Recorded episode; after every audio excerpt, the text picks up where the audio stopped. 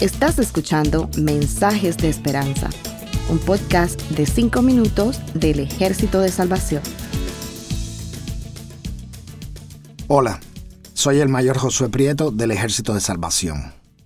La justicia de Dios. La mayor parte del pensamiento religioso considera que hay que cumplir ciertas normas, leyes, requerimientos para acercarse al Dios que se adora. La justicia de cualquiera de esos dioses es siempre una copia tergiversada de nuestros conceptos de justicia. Pero con nuestro Dios las cosas son diferentes, porque nosotros no hemos creado a Dios, sino que Él nos creó a nosotros. Así que su justicia permanece por encima de la nuestra y nunca depende del nivel de nuestros ideales sociales. La verdad es que nuestros ideales de justicia, por muy avanzados que parezcan, tienen muchas fallas. ¿Cómo puede Dios perdonar a un asesino que se arrepiente en el lecho de muerte? Lo peor de este tipo de pregunta es que muchas veces la misma persona que la hace también pregunta, que si Dios es un Dios amoroso, ¿por qué manda a cierta gente al infierno? Hay cierta evidente contradicción entre estas dos ideas acerca de la justicia, pero la persona que hace esas preguntas no se percata de tal contradicción. ¿Por qué?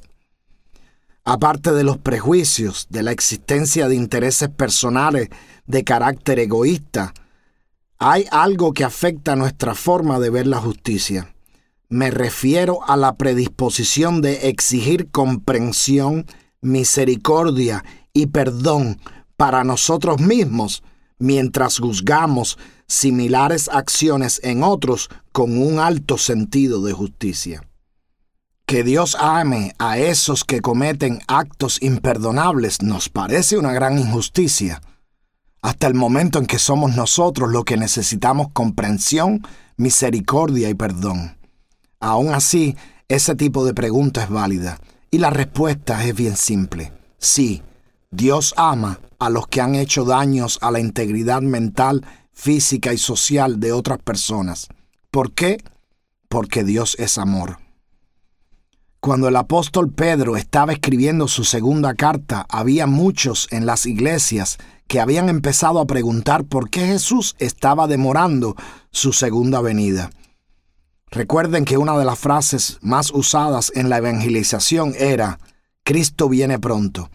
Así que Pedro tiene que explicarles.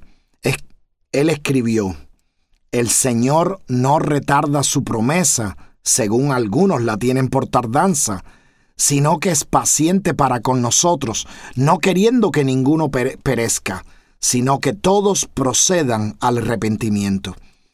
Eso aparece en el capítulo 3, versículo 5 de esa carta de Pedro. Si sabemos algo de la voluntad de Dios es esto, que no quiere enviarnos al infierno. Por otro lado está la innegable verdad de que muchos rechazan el Evangelio y no proceden al arrepentimiento. Pero la condenación no viene de parte de Dios. Al menos no es eso lo que explica Juan en los versículos siguientes a Juan 3:16. Dios no mandó a Jesucristo al mundo para condenar al mundo, sino a salvarlo. Por lo tanto, queridos oyentes, debemos estar preparados para presentar la justicia de Dios. No bajo la influencia de nuestras propias limitadas formas de entender la justicia, sino como la oportunidad de que todos tenemos, incluso aquellos que son despreciados debido al carácter maligno de sus acciones, porque Cristo murió por todos los pecadores. Pero solo podremos ser capaces de profundizar en el inmenso amor de Dios si lo hemos experimentado realmente. Si nos creemos suficientemente buenos, entonces no somos más que fariseos. Para poder mostrar compasión por las miserias humanas, no basta con tener lástima por los que sufren. La vida cristiana está marcada por una misión, dibujada en todas las enseñanzas de Jesús y resumida en la gran comisión de Mateo 28. Pero esa misión debe ser resultado de una transformación cuando nosotros mismos fuimos recipientes del amor de Dios. Lo que estoy tratando de decir es esto, no se puede dar lo que no se tiene. Es absolutamente importante que el amor de Dios esté en nosotros para poder responder a las preguntas relacionadas con la justicia de Dios. Aunque podemos aprender mucho de virtud, moral y otros temas filosóficos y teológicos, la verdad es que sin el amor de Dios en nuestros corazones no podemos hablar del amor de Dios. El profeta Isaías en el capítulo 55 profetiza diciendo, Deje el impío su camino y el hombre inicuo sus pensamientos y vuélvanse a Jehová, el cual tendrá de él misericordia, y al Dios nuestro, el cual será amplio en perdonar, porque mis pensamientos no son vuestros pensamientos, ni vuestros caminos mis caminos, dijo Jehová. Como son más altos los cielos que la tierra, así son mis caminos más altos que vuestros caminos y mis pensamientos más que vuestros pensamientos.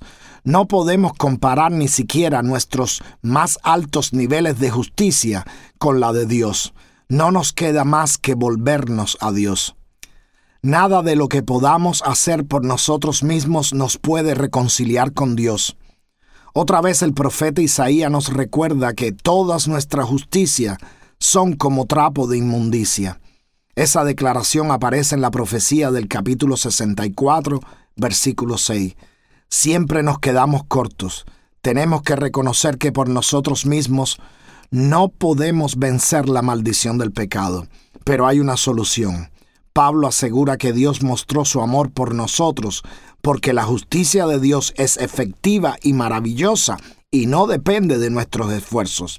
Alguien ya pagó por nuestras culpas y lo único que tenemos que hacer es creer que eso es verdad y vivir descansados en esa confianza.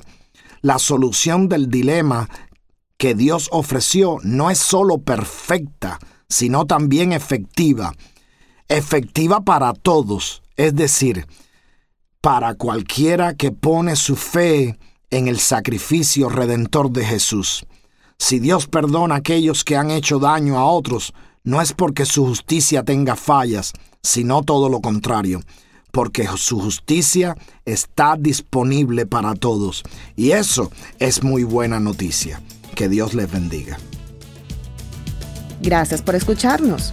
Para conocer más sobre nuestros programas, por favor visita salvationarmysoundcast.org. Dios te bendiga.